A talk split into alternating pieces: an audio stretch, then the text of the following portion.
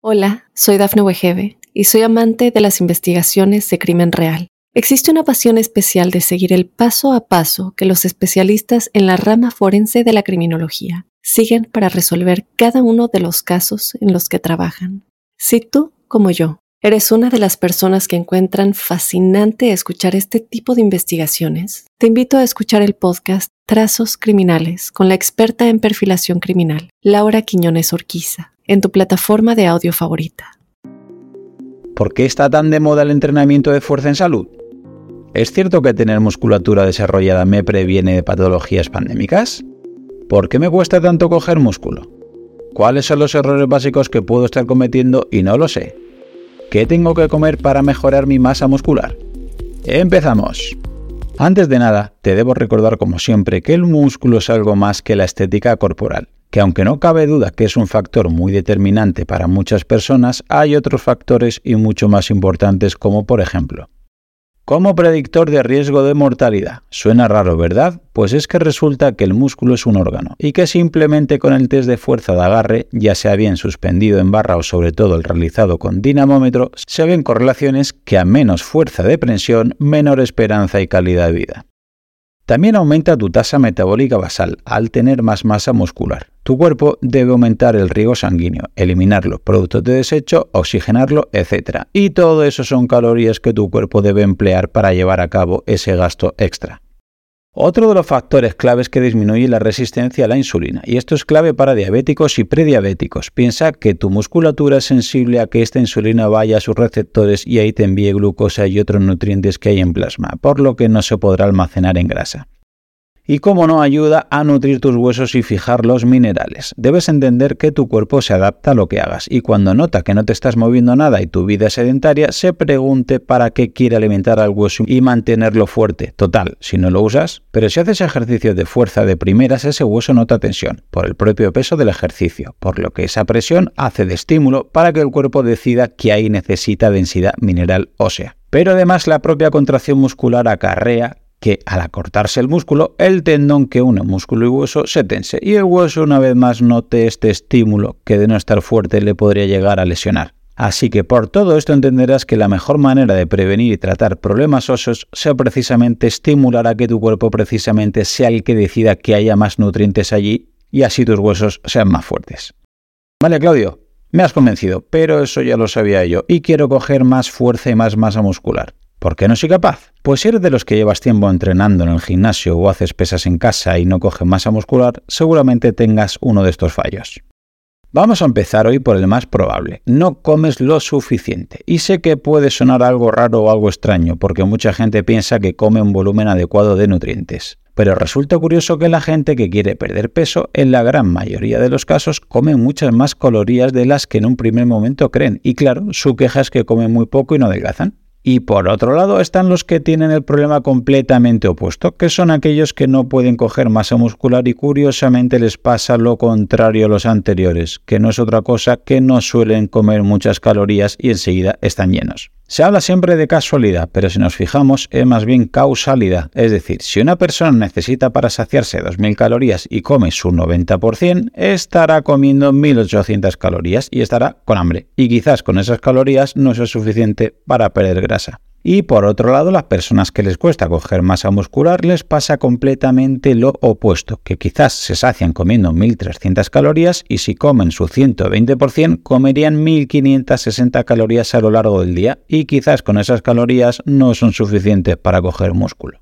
Y ahí tenemos a los dos quejándose. La persona que quiere perder grasa pasa hambre y no pierde peso y piensa que no puede hacer nada, que las dietas no le funcionan y que su situación no tiene solución y la persona que no coge músculo no le entra más comida, está más que saciado y está desesperado porque ve que no aumenta su masa muscular o lo hace muy lentamente. Además, a estos últimos que les cuesta coger algo de músculo, también es curioso cómo tienen un NIT muy elevado normalmente, es decir, su gasto de termogénesis de actividad que no son de ejercicio físico.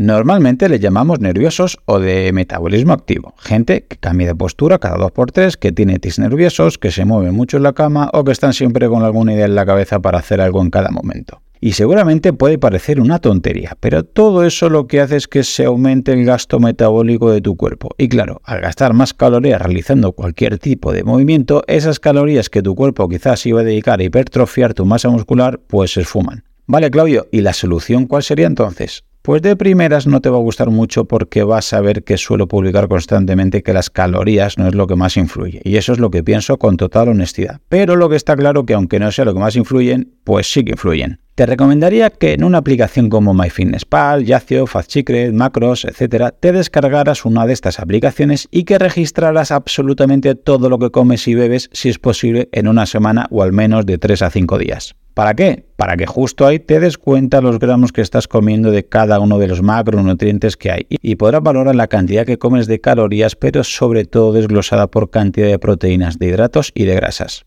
Para ganar masa muscular se recomienda como mínimo tomar de manera relativa a tu peso corporal los siguientes gramajes por macronutrientes. Proteínas son imprescindibles para la ganancia de estas proteínas estructurales que hay en los músculos, pero es que además tienen funciones vitales que hacen que esos aminoácidos esenciales que hay en proteínas de calidad sean innegables en tu ingesta diaria. Esa ingesta debería estar entre 1,5 y 2 gramos por kilogramo de peso corporal, es decir, que si yo peso 80 kilos, debería registrar entre 120 y 160 gramos de proteína al día para poder llegar a los requerimientos mínimos proteicos. Grasas. Es un gramaje entre comillas un poco más secundario, pero ojo porque no pueden nunca estar bajas. Piensa que tu grasa es la precursora de hormonas esteroideas y que entre otras están los estrógenos y la testosterona. Por ello debería estar entre 0,9 y 1,3 gramos por kilogramo de peso corporal al día o quizás un poco más alto, por lo que en mi ejemplo si peso 80 kilos debería estar entre 80 y 104 gramos de grasa al día. Y el macronutriente clave y más demonizado en la actualidad, los hidratos de carbono. Es cierto que el exceso de hidrato de carbono está relacionado con los problemas actuales de obesidad, sobrepeso y síndrome metabólico. Pero cuando hablamos de estos problemas estamos hablando desde la perspectiva de estos tres puntos. Primero, nos referimos a un exceso de consumo de calorías en general y que también vienen de los hidratos de carbono en particular, no un consumo ideal de los mismos ni siquiera un consumo adecuado, por lo que el cuerpo no puede tolerar tanta cantidad y se desencadenan los problemas obviamente. Segundo, solemos confundir mucho el concepto de hidratos de carbono. Y claro, unos le dicen hidratos a bollería y otros a verdura. Por ejemplo, un refresco que está compuesto por azúcar básicamente se le cataloga como hidrato de carbono, al igual que unas espinacas que no tienen azúcar, pero cuando entendemos que son cosas opuestas, vemos que la clasificación confunde un poquito. Tercero, como siempre contesto, no es igual hablar de la cantidad de hidratos de carbono que tiene que comer un niño con obesidad que un deportista, y ni mucho menos la cantidad que tiene que tomar un deportista que tenga como objetivo ganar mucha masa muscular. Así que como resumen general de hidratos de carbono deberíamos conseguir realizar una ingesta al día como esta en general. Entre 2 y 4 gramos si no tengo buena sensibilidad a la insulina, es decir, en mi ejemplo tendría que tomar de 160 a 320 gramos entre 4 y 6 gramos si tengo buena sensibilidad a la insulina y entreno con bastante intensidad. Es decir, en mi ejemplo que peso 80 tendría que tomar entre 320 y 480 gramos. Entre 6 y 8 gramos si tengo muy buena sensibilidad a la insulina y entreno bastante y con los consejos anteriores no cojo masa muscular.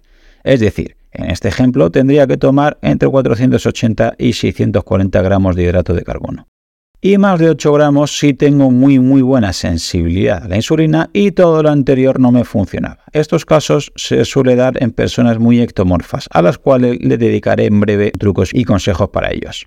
Una vez has llegado hasta aquí, si has hecho los deberes, podrás registrar y calcular lo que necesitas de cada macronutriente y podrás ver si tienes algún limitante en alguno de ellos en concreto más que preocuparte por las calorías totales. Y ahora sí podrás tomar decisiones sobre si debes tomar más proteína, más grasa o más hidrato de carbono para poder coger la masa muscular que deseas. Pero Claudio, tengo un gran problema. No soy capaz de comer tanta cantidad de comida como me propones. ¿Qué puedo hacer? Pues suscribiros a mi canal, porque en unos días os explicaré pequeños trucos para poder alcanzar tus calorías necesarias de cada macronutriente y así alcanzar una mayor musculatura o rendimiento deportivo. Y recuerda que mientras tanto puede ver la información que voy colgando tanto en mis otras redes sociales como en mi blog acerca de entrenamiento, nutrición y fisiología. Hasta pronto.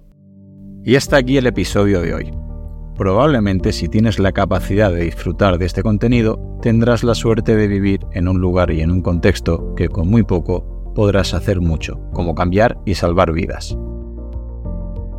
Por ello te pido que si te ha gustado el contenido o te ha aportado algo de valor, el mejor regalo que me puedes hacer es que te unas a mi equipo de donación para que ayudemos juntos a que otros puedan vivir y además hacerlo de la manera más saludable y digna posible. Gracias a Pablo Melchor y Ayuda Efectiva, tenemos un equipo de donación destinado a un fondo de salud, donde el dinero que inviertas te aseguran que es la manera más eficaz demostrada para salvar vidas en los países más necesitados con programas como prevenir la malaria, incentivar la vacunación en los más pequeños y combatir el déficit de vitamina A, como ya vimos en el episodio 120. Si quieres colaborar, te espero en mi equipo en ayudaefectiva.org barra profe Claudio Nieto. Tu contribución, por muy pequeña que sea, podría marcar una gran diferencia, ya que con todas nuestras donaciones juntas generaremos oportunidades para aquellos que más lo necesiten. Muchas gracias.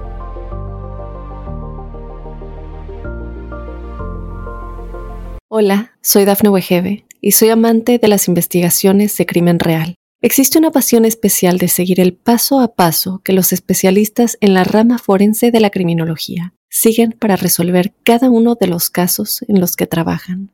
Si tú, como yo, ¿Eres una de las personas que encuentran fascinante escuchar este tipo de investigaciones? Te invito a escuchar el podcast Trazos Criminales con la experta en perfilación criminal, Laura Quiñones Orquiza, en tu plataforma de audio favorita.